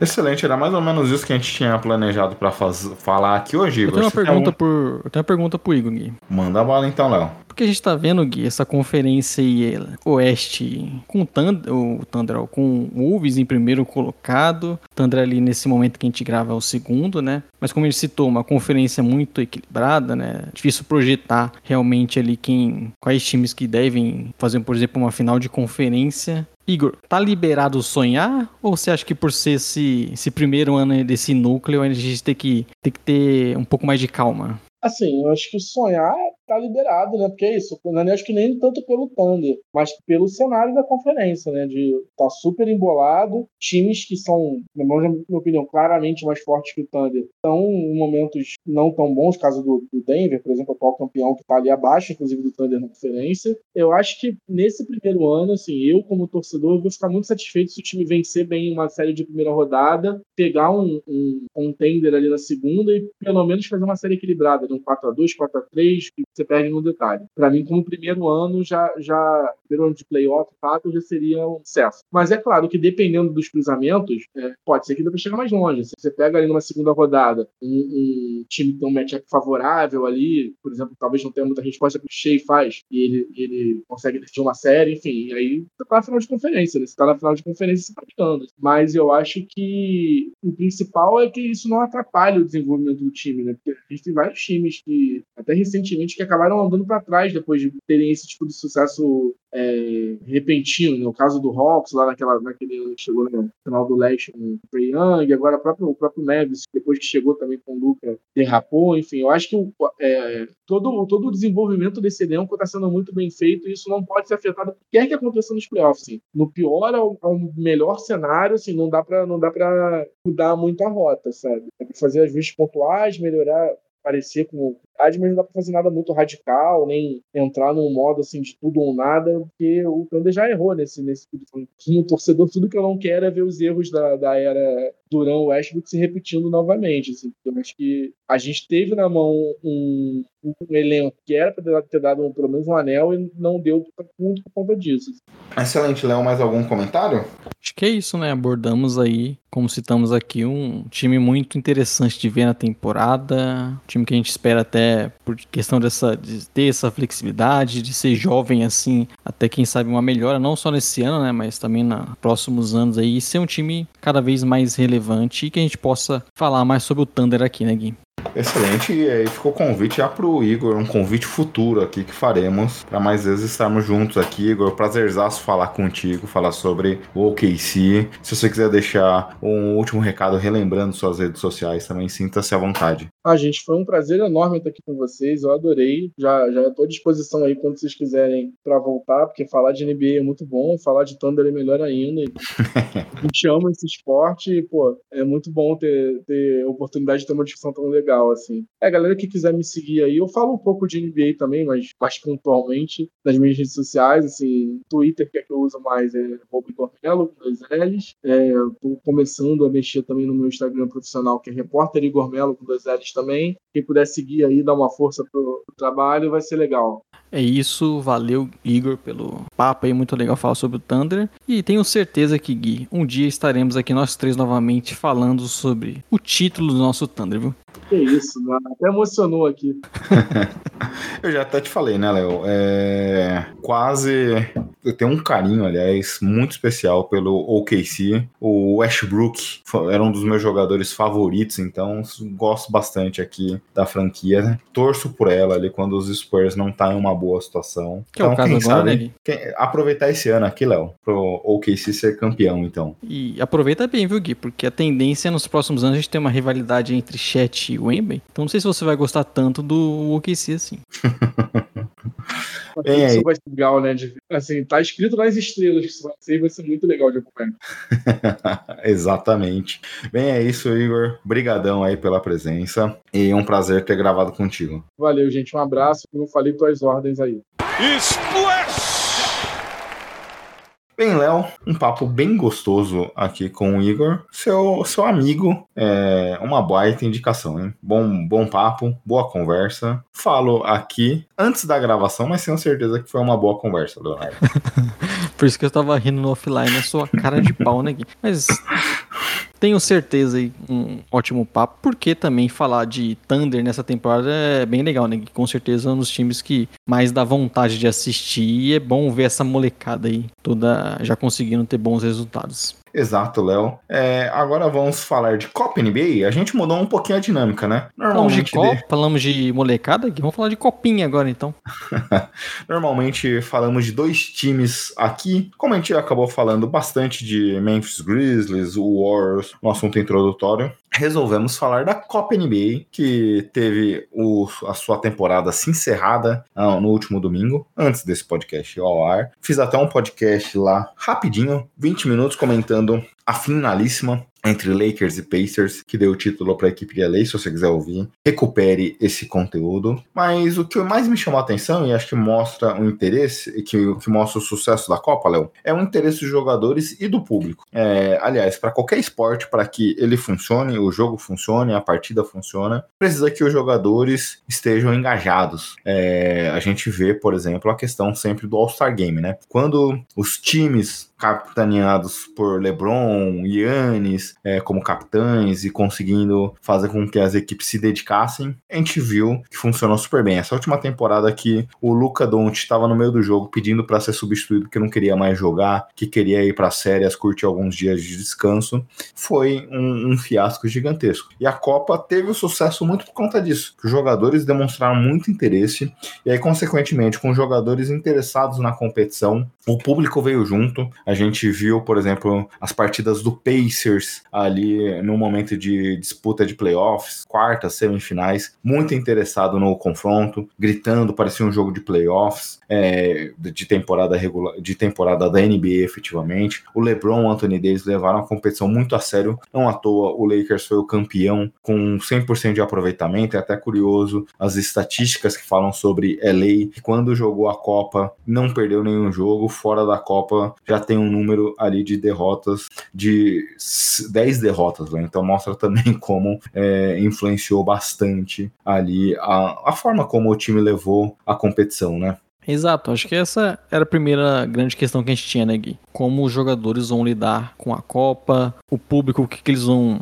eles vão gostar ou não. Óbvio que era muito também, como era, os jogos valiam pra temporada regular também, né? A gente poderia imaginar que de repente, sabe, só continuasse como fosse uma temporada regular. Mas não, a gente viu o impacto que causou, né, dos jogadores buscando é, fazer mais pontos para ter saldo, dos jogadores realmente se importando ali em querer classificar. A gente viu, por exemplo, a gente citou o Draymond Green podcast né? Ele falou na última partida ali que eles tinham um jogo contra o Kings para ver quem se classificaria. Então, claramente tinha ali um interesse maior de vencer com um saldo para poder se classificar, né? Que acabou não acontecendo, mas deu muito certo. Teve a questão da audiência, né, que foi maior até do que alguns jogos de Natal, né, que é quando a NBA tem sua maior audiência aí na, na temporada regular. Então, acho que a princípio, para uma primeira temporada, com erros e acertos, eu acho que foi até melhor do que o esperado e imagino que o, que o Adam Silver aí, ele ficou contente de ver que o projeto dele deu, deu certo, né, Gui?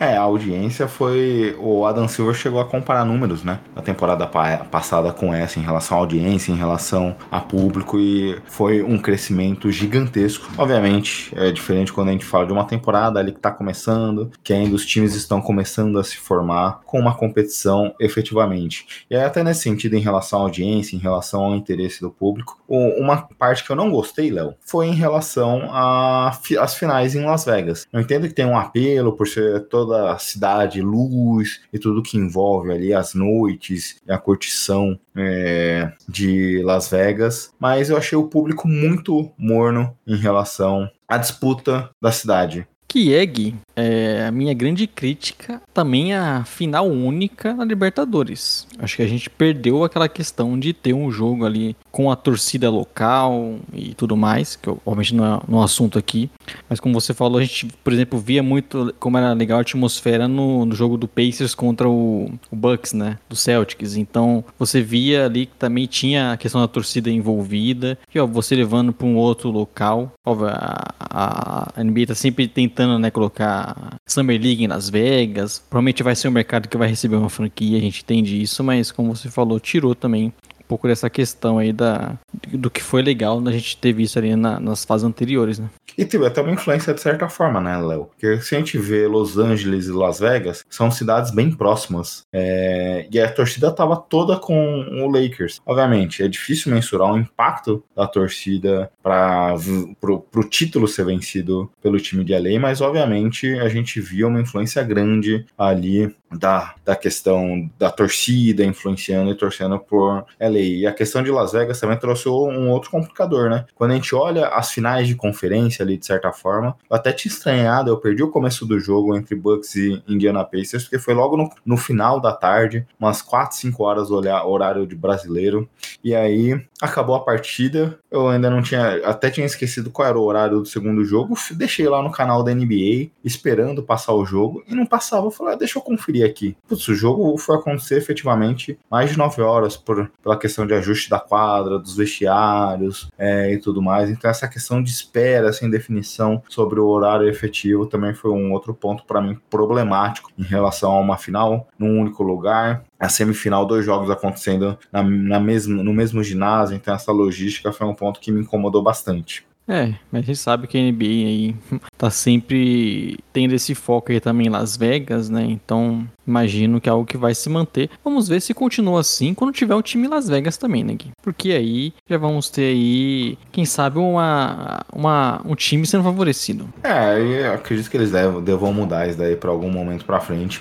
E eu achei muito curto, Léo. Acho que daria para ter uma dinâmica um pouco mais alongada. Quando a gente fala de Copa, eu acho que poderia ter tido uma dinâmica dos jogos ali já de mata-mata, desde a primeira, desde a primeira rodada já, alguma dinâmica de sorteios e os times vão se enfrentando é, e de volta, poderia ter uma dinâmica nesse sentido. Eu acho que seria uma ideia até para corrigir o erro, foi, por exemplo, um time se classificando com, por questão de pontos, é, saldo de gols, a, a, saldo de pontos, apesar que se fosse um jogo mata-mata, poderia incorrer na mesma situação de, de pontos ali, a mais ou a menos. Mas poderia ser uma forma da gente corrigir alguns problemas que teve na classificação, né? A gente viu algumas equipes, alguns jogadores e equipes meio perdidos em relação a, putz, tem que fazer mais ponto, não tem que fazer mais ponto. Um time que às vezes cai num grupo mais fraco e acaba tendo, levando uma certa vantagem por enfrentar, por exemplo, se eu não me engano, foi o próprio Pacers, né? Que é no grupo de Detroit Pistons e Washington Wizards. Então, obviamente, por isso já acabou levando uma vantagem por um critério que é tão subjetivo nesse, nesse ponto em relação a não ter uma paridade de adversários enfrentados, mas uma soma do placar acaba influenciando o resultado de classificação. É como a gente falou, né? Esse primeiro, essa primeira Copa foi legal e tudo mais, só que ela mostra alguns pontos que eu acho que a NBA, se não já na próxima, mas para as outras vai ter que dar uma melhorada, né? Essa questão de saldo acho que ficou evidente, né? Na questão de, de primeiro da confusão de até americanos entenderem né, como funciona. Aí de repente você tem um conflito com o, o, por também ser um jogo de temporada regular. Então a gente via, por exemplo, no caso, eu não lembro contra quem, mas foi o Bulls, né? Acho que foi Celtics e Bulls, que o Bulls tirou os titulares de quadra, e o Celtics continuou fazendo porque precisava ganhar por uma margem grande de pontos, né? Então eles obviamente precisavam manter ali é, um placar distante. E aí alguns jogadores, o DeRozan falou sobre isso, que ele não, não, gostou, porque geralmente na NBA tem essa regra não escrita, né? De quando um time ali tá perdendo, tira os seus titulares, você o outro time também faz isso. E, e também a questão de, por exemplo, não arremessar numa última bola com o jogo já decidido. Então se ter esse, esse fator de desempate com saldo de pontos, eu acho que é algo que a NBA vai ter que precisar mudar, né? Não sei exatamente como, mas eles vão precisar mudar isso. E o que você falou, né? Eu acho que a, a, a Copa foi muito curta e eu também achei que não foi o melhor momento, porque, pelo menos para mim, né? Eu nesse início aí, primeiro um, dois meses de, de temporada, eu era estou querendo ver jogos e tudo mais. E a gente passou que já chegou ali no início de dezembro, já acabou a Copa. Eu acho que o período realmente ali, como a gente poderia ter um, um pequeno desinteresse, é, pode acabar acontecendo, né? Exatamente. É, acho que te, o J.J. Redd falou disso no podcast dele, que o começo de temporada no, normalmente onde é que os jogadores estão interessados, porque estão tá, se conhecendo, uma nova temporada, aprendendo a jogar junto. Tem expectativa, né?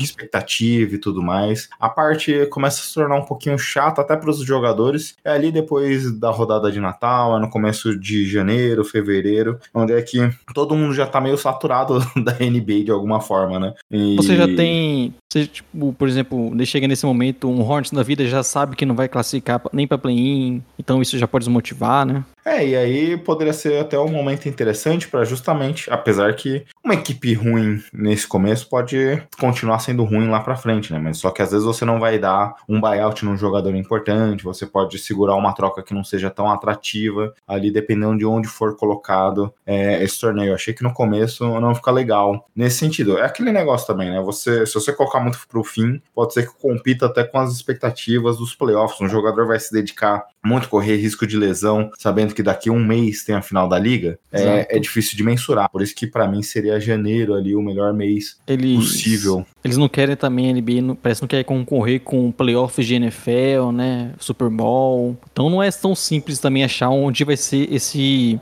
onde vai ser esse melhor momento. E também eu acho que é questão de aumentar em jogos também, né? Porque acho que tá, até mesmo você aumentando os jogos, eu não sei como ficaria esse formato, você tira um pouco da importância do saldo, né? Como são apenas ali, foram o quê? Cinco, quatro jogos, é, acaba que uma partida que você de repente enfrenta um time muito fraco, que você ganha por muito, pode fazer uma diferença, né? Léo, mata-mata, como eu falei. Mata-mata desde a primeira rodada. É o segredo. A gente já vai lá, 30 times, você divide os grupos, um, um se enfrentando contra o outro, vai subindo, vai definindo ali, é, e já era. É, mas, obviamente, concordo contigo. Acho que foi, um, foi muito curto ali a rodada inicial, e aí isso fez com que também tivéssemos indefinições. Grupos com menos times, né? A gente teve um grupo de cada chave com menos times, então teve que se olhar o percentual de aproveitamento, e acaba sendo uma situação complicada ali de mensurar, porque eu acho que você até fez essa conta aqui em algum momento do podcast. É, um segundo colocado poderia, só, só de ele estar num grupo com mais times, dependendo da quantidade de vitórias ali ou derrotas, você poderia ter um time com a mesma quantidade de derrotas, mas só por estar num grupo com mais times, ah, ele se, classificar, se classificaria por conta disso.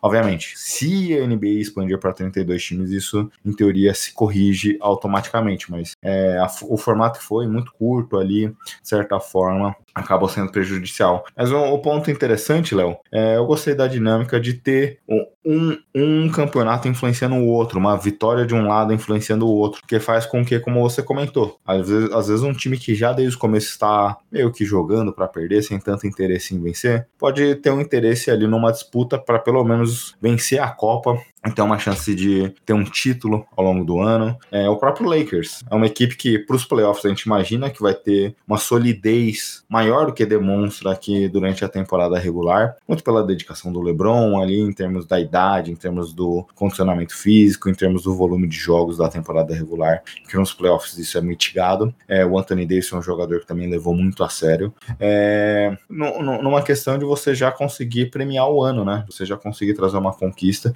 e não necessariamente uma equipe que vá ser favorita, que vá vencer o título da Copa NBA, vai ser uma equipe favorita para os playoffs. É tanto que a gente observa hoje o Lakers não necessariamente seria um dos favoritos olhando exclusivamente a tabela, que nesse momento não teria mando de quadra. Tudo bem que ano passado se classificou em sétimo e mesmo assim foi para a final de conferência. É, você dá chances da gente ver mais, né? Por exemplo, o Pacers, que também chegou à final, é um time que teria um, um jogo transmitido né, nacionalmente nos Estados Unidos e, e, teve toda essa visibilidade. Mais pessoas puderam conhecer, por exemplo, o Halliburton, né? Óbvio que os, os, os, fãs que acompanham todos os jogos, eles já sabem quem é Halliburton, mas né, um público geral, isso também é legal de você ter essa visibilidade maior, né? De você poder dar esse foco é, nesses jogos aí decisivos e, como você falou, é um, um título a mais, querendo ou não, os times querendo ganhar. Então o Lakers botou uma meta de conseguir conquistar esse título, eles conseguiram, né? Então acho que isso até para os próprios jogadores dá uma, é, uma questão de motivação, de confiança mais. Né? A gente já viu o Lakers, por exemplo, ano passado, mesmo classificando na baixo, chegando nos playoffs e conseguindo ter um bom desempenho.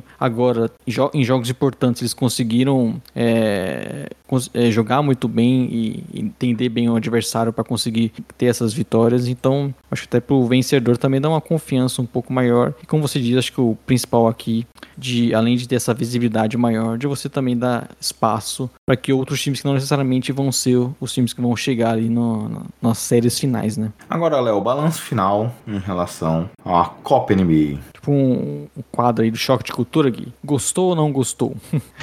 Bom, acho que o balanço geral, Gui, que não é o programa, inclusive. É... Ainda bem.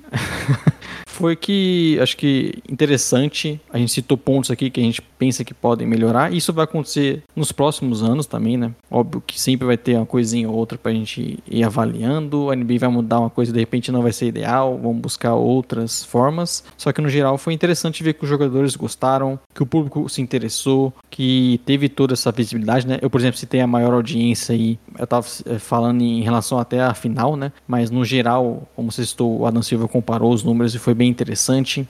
Então, no geral, foi uma expectativa, foi um, um torneio ali que é, eu fui até acima do que eu esperava em termos de visibilidade e gostei bastante desse primeiro ano. Acho que a tendência aí é nos próximos, com essas pequenas melhoras, quem sabe se firmar de vez e a gente ter já esse entendimento daqui dos próximos 10, 20 anos que temos a NBA, temos ali o título principal que é o que vale mais, só que com a Copa se firmando. Eu acho que é por aí também, Léo. Acho que é mais ou menos essa percepção. É, é difícil fazer uma nova competição, ter um interesse, ser, ter, ser acompanhada com um afinco, como a gente viu aqui com a Copa NBA, e isso se manter ao longo do tempo. Mas eu gostei da dinâmica, eu gostei do. Podemos dizer que foi um sucesso aqui todo o aspecto que envolveu a Copa NBA. E, obviamente, trouxe interesse para a gente aqui que acompanha a NBA como um fã mais hardcore, conseguiu curtir ali de uma maneira diferente. As quadras, é, a questão de já chamar atenção visualmente para ser um torneio diferente, para ter um aspecto diferente. Obviamente, a gente debateu aqui sobre as cores da quadra. Eu, a melhor quadra para mim foi a do Milwaukee Bucks, que é aquela que tem um, uma faixa ali no meio dela, numa cor diferente, todo o restante ficando igual. Achei que para mim seria a quadra ideal, mas acho que todos os aspectos que envolveu aqui o torneio foi de muito sucesso. Obviamente, a gente falou de pontos a melhorar aqui, mas o saldo para mim é positivo. Eu acho que vai ser uma competição que vai perdurar oficialmente agora por muito tempo. Obviamente, volume de jogos, questão da dinâmica dos confrontos são pontos que a gente precisa entender e acompanhar aqui como vai se dar efetivamente. Mas de maneira geral, acho que foi bem positivo aqui é, a ideia, Léo. Bem, é mais ou menos isso, finalizando aqui o podcast, né? É isso, mais um podcast entregue. Voltaremos, Gui, semana que vem, no Natal, né? Exatamente. Aí, vendo o que nós vamos falar, com, com certeza falando de mais NBA, de outros times. De repente tem uma dinâmica aí aproveitando o Natal, viu, Gui? Eu espero é. que, você, que você, na próxima edição, também traga um chocotone pra gente. A gente que sempre comenta ali de maneira a fazer o preview ou review das rodadas natalinas, né? Vamos ver como é que fica essa dinâmica para a próxima semana aí. Ainda não definimos a pauta, mas certamente vai ser um tema legal de construir. Contamos com a audiência de vocês, né? É isso, esperamos que nosso ouvinte, mesmo bêbados, Gui, acabe escutando o Splash Brothers. Ontem foi a festa da minha firma, Léo. Hoje eu tô numa ressaca, viu? Hoje Ih, não tá sendo um dia fácil para gravar Gui, eu contava com, um ouvinte bêbado. Agora você bêbado é uma coisa que eu não esperava também. É.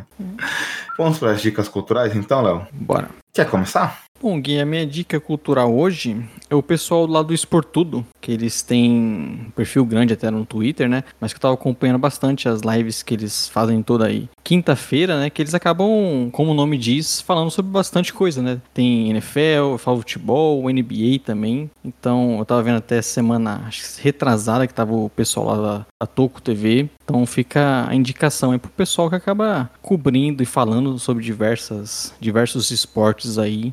E, e uma live bem divertida, viu? Eu não conhecia, darei uma olhada posteriormente, Léo. Ah, a minha indicação aqui, achei um seriado ali bobinho, mas legal. Eu assisti aquele Round Six é, esse novo formato aí. Achei interessante, achei que funcionou bem, achei que foi uma dinâmica bacana de acompanhar. Então acho que vale a menção aqui. Aquele negócio, assistir sem muito compromisso, sabe? Assistir ali, botar é, quando vai jantar com a esposa ou com o esposo, alguma coisa nesse sentido, e acompanhar ali sem muita pretensão. Funcionou legal para mim, funcionou bacana, uma sériezinha bobinha que eles tentam criar uma dinâmica de conflitos e tudo mais, mas é, de maneira geral funcionou bem aqui. Gostei da dinâmica. Teve um sucesso, né, essa série aí. Né? E eu vi que eles estavam, a Netflix estava trabalhando para fazer um jogo até deles. Que eles não têm uma plataforma de jogos agora, né? Tem, eu tava até mandando hoje pro Gabriel Martins, o cara dos esportes. Aí fica até com uma dica, Léo. O GTA é. Os primeiros jogos lá estão disponíveis lá no catálogo deles. Eles já têm há bastante tempo, Léo. Inclusive, acho que o melhor jogo de mobile do último ano era deles. Era desenvolvido pela Netflix. Fica a dica aí. Não que a Netflix precisa também, né? De indicação é. nossa. Exatamente. Bem, é isso, né, Léo? Finalizamos o podcast, como você falou. Semana que vem, Natal. Então, para vocês, amigos e amigas, boa ceia de Natal. Ho, ho, ho aqui. Aproveite essa data é, com os amigos, famílias, pessoas queridas. Se divirta bastante. É isso, boa ceia. Não brigue aí por conta de amigo secreto. E estaremos de volta semana que vem. Ótima semana para todos nós. Abraço e tchau, tchau. Tchau, tchau.